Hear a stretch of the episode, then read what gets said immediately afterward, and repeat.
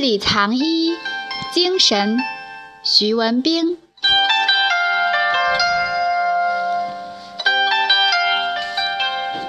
精神一词现在已经被滥用了，含义近乎意志、思想、人格等等。精神的本意并非如此，精是精，神是神，两个都是道学和中医学最基本的概念。精神中间有气，发音同气，也就是元气。精气神为人生三宝，精气神学说就是中医最基本的哲学基础，而精神就是精气神理论的高度概括。精是有形的物质，是化生气和神的基础。夫精者，身之本也。素问。《金匮真言论篇》：人是由天地之间物质和能量交流产生的，可以说人是天地之精。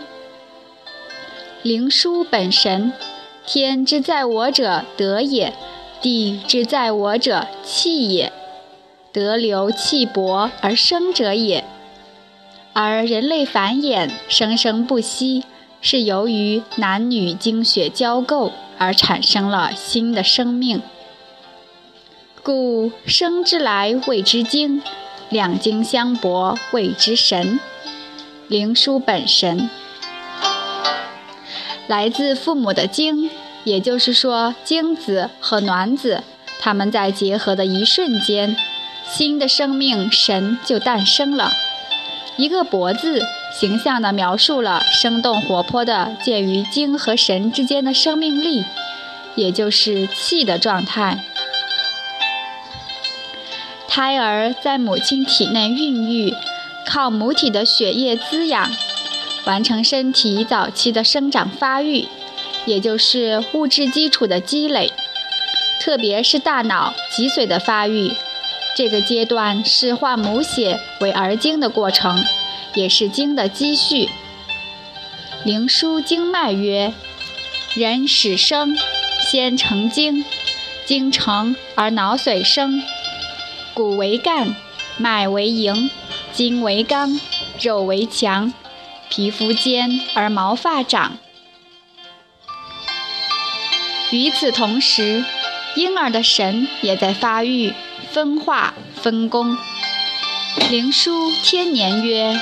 血气已和，荣卫已通，五脏已成，神气摄心，魂魄必聚，乃成为人。道家认为人神共有三魂七魄，缺一不可。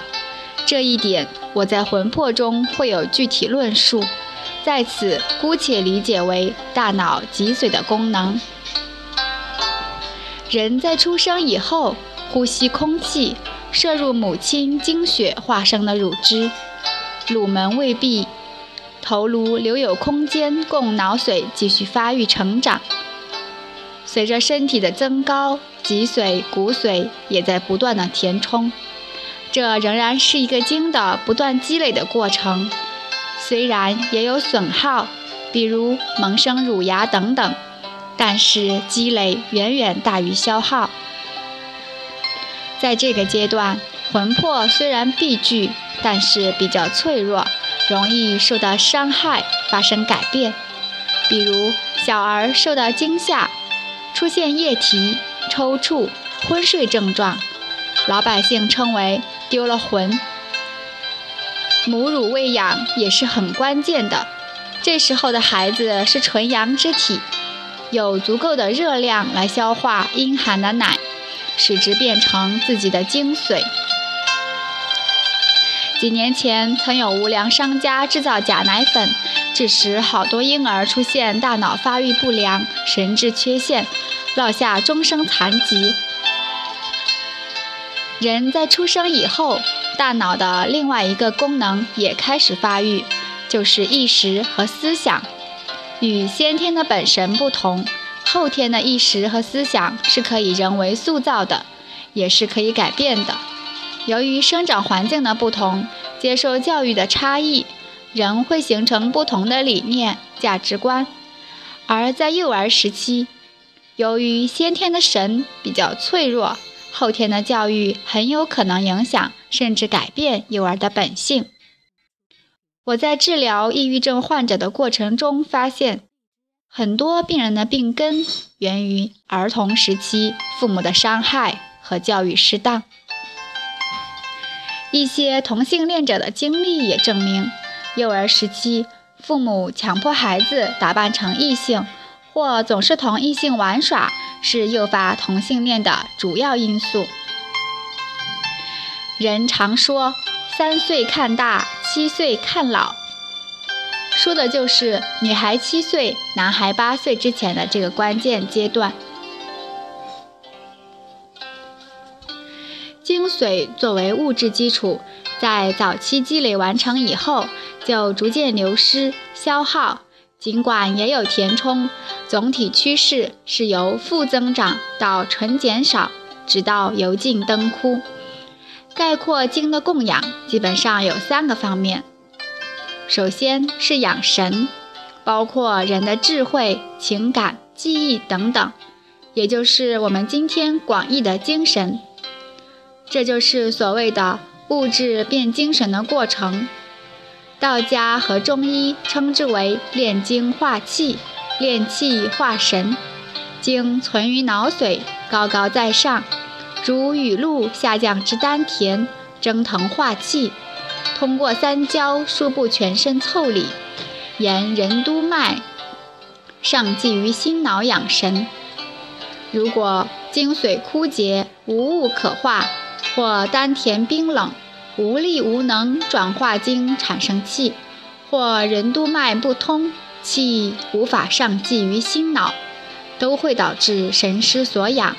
轻则智力缺陷，中则黯然神伤，重则神明消灭，变为异物。其次，精转化为液，濡养滋润全身。由三焦温煦气化，化骨髓为液，先润骨，骨头就有弹性。很多老年人由于精不足，骨头干脆，稍微磕碰就会骨折。再润筋就是肌腱，很多人抽筋或者肌腱摸上去咯噔作响，也是精血不足的表现。再润脉，精不足则动脉硬化。毛细血管脆裂，容易出血。再润肌肉，精不足则肌肉萎缩干瘪；再润皮肤，精不足则皮肤干燥皲裂，皮下没有脂肪，最终滋养毛发。精不足则毛发干枯焦黄或者脱落。人体的精液。精可以通过饮食补充，而液必须由精化生，包括血液、唾液、精液、白带、泪液、汗液、胆汁、胰液、胃肠粘液等等。白血病再生障碍贫血的病人必须要做骨髓移植，就是这个道理。人之将死，汗出如油，也是精枯脱液的表现。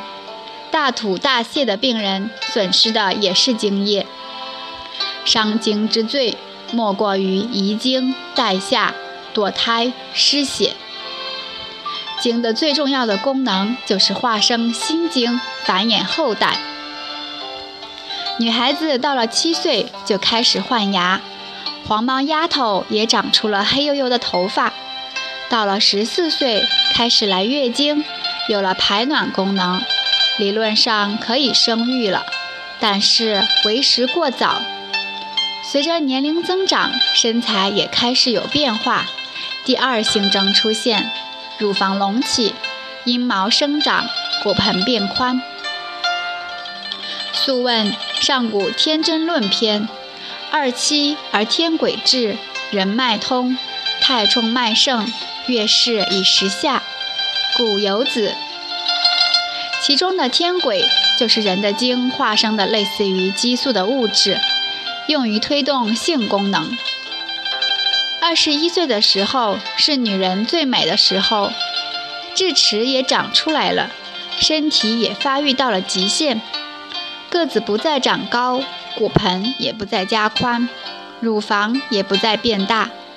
这时候精充血足是生育的最佳年龄。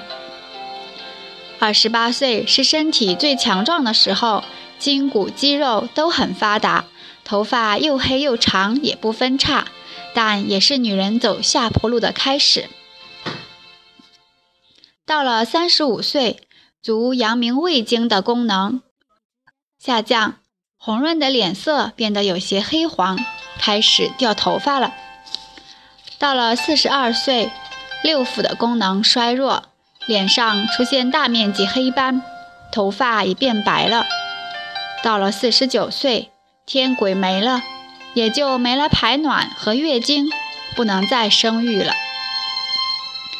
男孩子八岁开始换牙，头发变得粗黑。十六岁天癸如期而至，出现遗精，长出了胡须，有生育能力了。二十四岁生长智齿。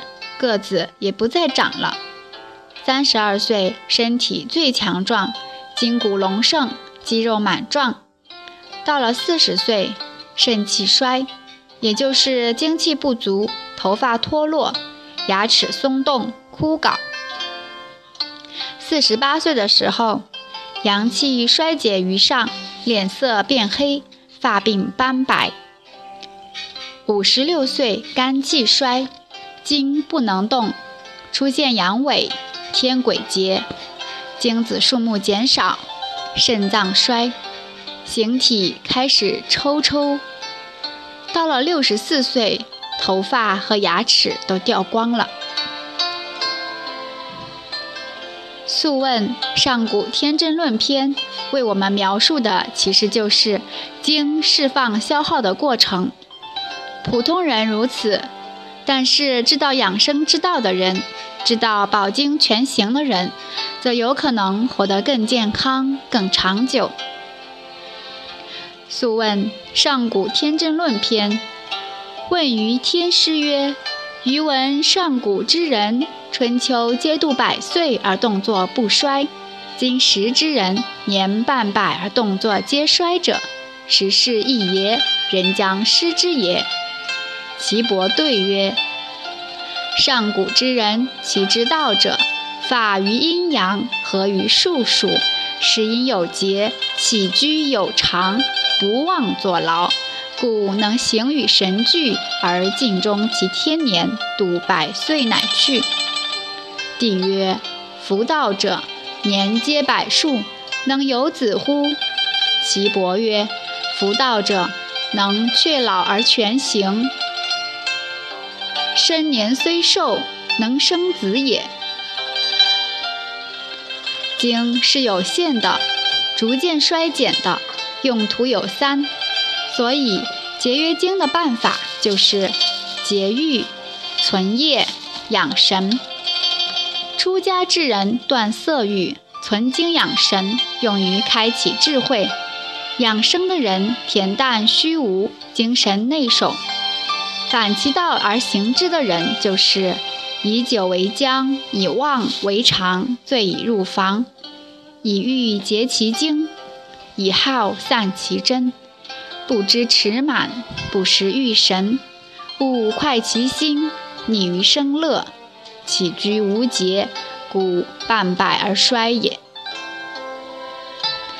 那些喝着春药、自情纵欲的人，抽烟吸毒的人。